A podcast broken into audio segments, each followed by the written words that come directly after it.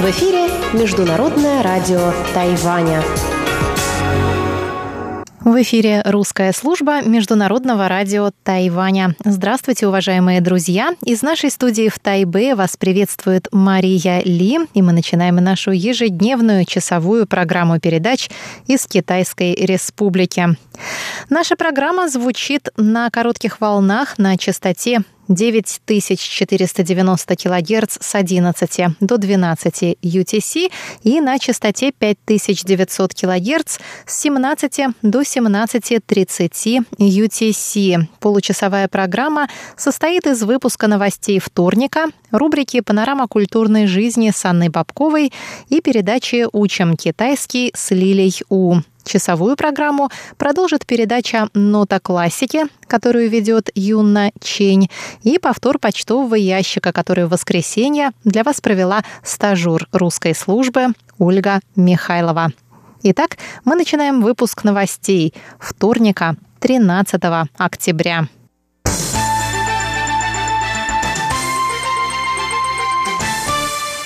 Тайвань призывает Китай прекратить политические манипуляции и не наносить еще большего вреда отношениям между сторонами Тайваньского пролива.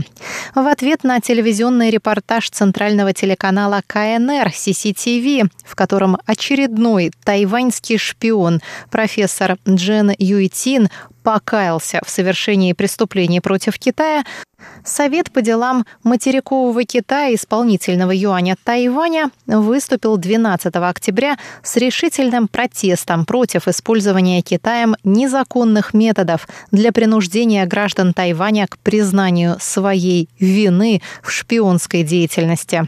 Как сообщалось ранее, 11 октября по центральному телевидению Китая показали программу о деле тайваньского шпиона. В программе «Гражданин Тайваня» предприниматель Ли Мандюй сознается в совершенных преступлениях против государственной безопасности Китая.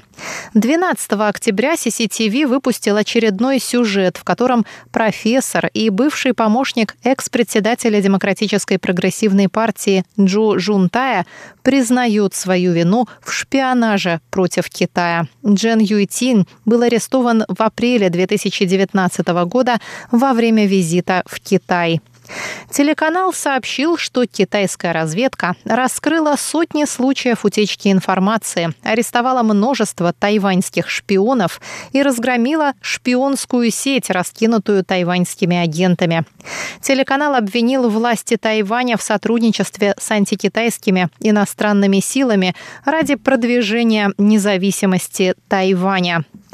Премьер Су Чан заявил во вторник, что аресты тайваньских граждан в Китае и беспочвенные обвинения недостойны мировой державы. Он сказал, что Тайвань не участвует в подрывной или инфильтрационной деятельности против Китая, в то время как Китай занимается этим в отношении других стран.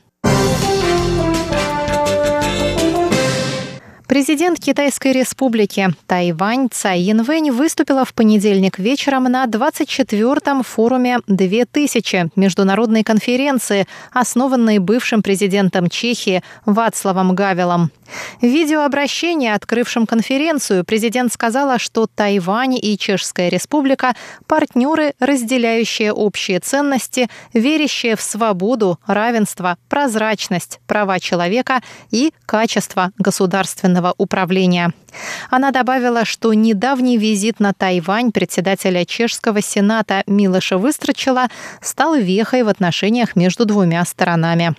Цай рассказала, что Тайвань – четвертый крупнейший инвестор в экономику Чехии и что такие компании, как Foxconn, Asus и Acer имеют там свои фабрики. Цай Янвэнь также пообещала предоставить для чешских студентов 50 стипендий на обучение на Тайване, начиная со следующего года. США готовы продать Тайваню три системы вооружений, сообщило в понедельник новостное агентство Reuters. Согласно источникам агентства, соответствующие запросы уже направлены в Конгресс США.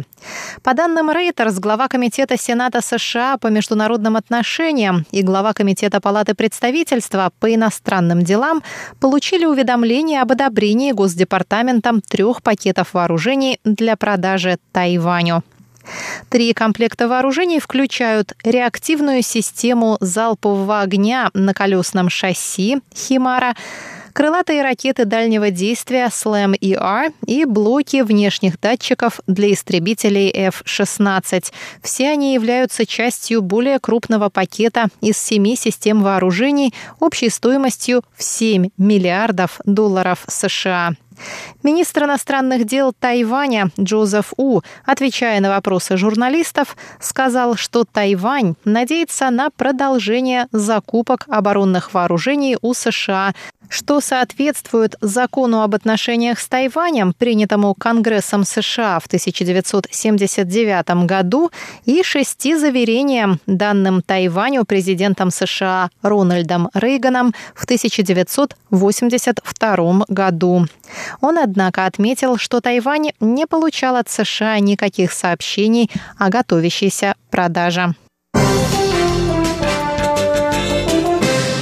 Группа дружбы со странами Восточной Азии законодательного юаня Китайской республики Тайвань объявила во вторник о намерении пригласить на остров бывшего премьер-министра Японии Синзо Абе. Возглавляющий группу депутат правящей демократической прогрессивной партии Го Го Вэнь опубликовал пригласительное письмо, в котором группа благодарит Абе за долговременную поддержку развития тайваньско-японских отношений и напоминает, что в 2020 2021 году будет годовщина страшного землетрясения, проявившего глубину дружбы между двумя сторонами. Го сказал, что его группа планирует пригласить Абе выступить с речью в законодательном юане в будущем году. Визита главы чешского сената, выступавшего в законодательном юане, а также модель визита в Японию покойного экс-президента. Экс-президент Ли Дэн Хои ездил в Японию выступать в парламенте, и если мы сможем совместить эти два прецедента, мы, возможно, создадим новый прецедент – визит экс-премьера Синзо Абе на Тайвань. Министерство иностранных дел со своей стороны поблагодарило группу дружбы за усилия в продвижении парламентской дипломатии между Тайванем и Японией. Выпуск новостей вторника, 13 октября, для вас подготовила и провела Мария Ли. Пожалуйста, оставайтесь с русской службой Международного радио Тайваня.